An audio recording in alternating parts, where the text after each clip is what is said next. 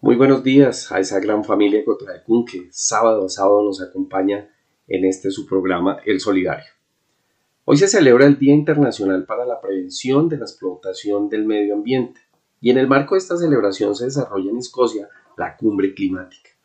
En esta oportunidad hay un eje temático en la cumbre y es precisamente la reducción de combustibles fósiles como el carbón.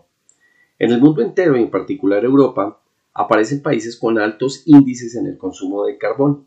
Su clima estacional y la industria siguen manteniendo este recurso como eje vital comercial. Es por eso que en esta cumbre hay un compromiso claro, abandonar el contaminante combustible fósil. Esperamos que se convierta en una realidad. Y como es costumbre nuestras voces solidarias, recreamos nuestro tema del día con música. Hoy se hace presente Lila Down con René Carbonell y la canción Semillas, precisamente un llamado al respeto por la tierra y la vida que cohabita en este planeta azul clonado que no ladra, la luna duerme inquieta, la tierra violada, exilio al campesino, la huella vacía que todo lo mata, la cola entre las piernas, la planta tumbada, la abeja suicida con miel en las alas. Fábricas de hielo, paisajes al destierro, cuando la muerte venga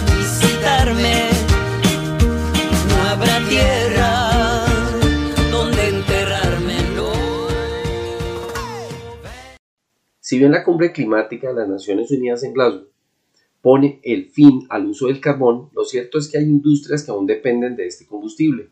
Amanecerá y veremos. Habrá que ver los alcances de este evento mundial.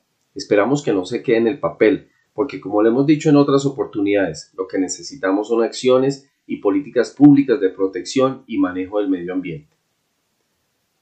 Sin embargo, las potencias lideran la acumulación de CO2, estos países desarrollados, que son los emporios donde el desarrollo ha inundado con montañas de agentes contaminantes, donde las excentricidades de estos países no se han comprometido finalmente con el medio ambiente y no han entendido tampoco que el dinero no se puede comer, pero que a su vez son presa fácil de su propia destrucción y de paso con la afectación para el resto del planeta.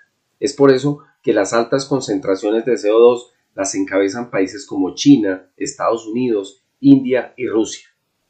De otro lado, y desde el estudio de la calidad del aire, los países que encabezan este listado son Bangladesh, Pakistán, India y Afganistán. Y aunque no es motivo de tranquilidad, aquí aparece Colombia en el puesto 50 de los 100 países con peores índices en la calidad del aire, por diversos factores. Pero ¿qué podemos decir del clima en Colombia? Cuando nuestras selvas, ríos y mares terminaron siendo los repositorios de basuras, desechos y acumulación de todo aquello que el desarrollo desaforado ha traído.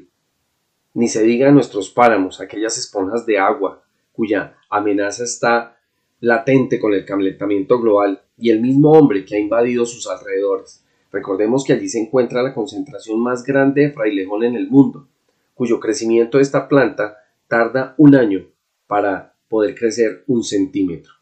Es por eso que el llamado para nuestros gobiernos y las acciones ciudadanas debe orientarse a las buenas prácticas ambientales. Y no se trata solamente de sembrar árboles, más bien de unir esfuerzos para salvar nuestra propia raza humana. Nos enterraron, pero se olvidaron que somos semillas. Soy semilla.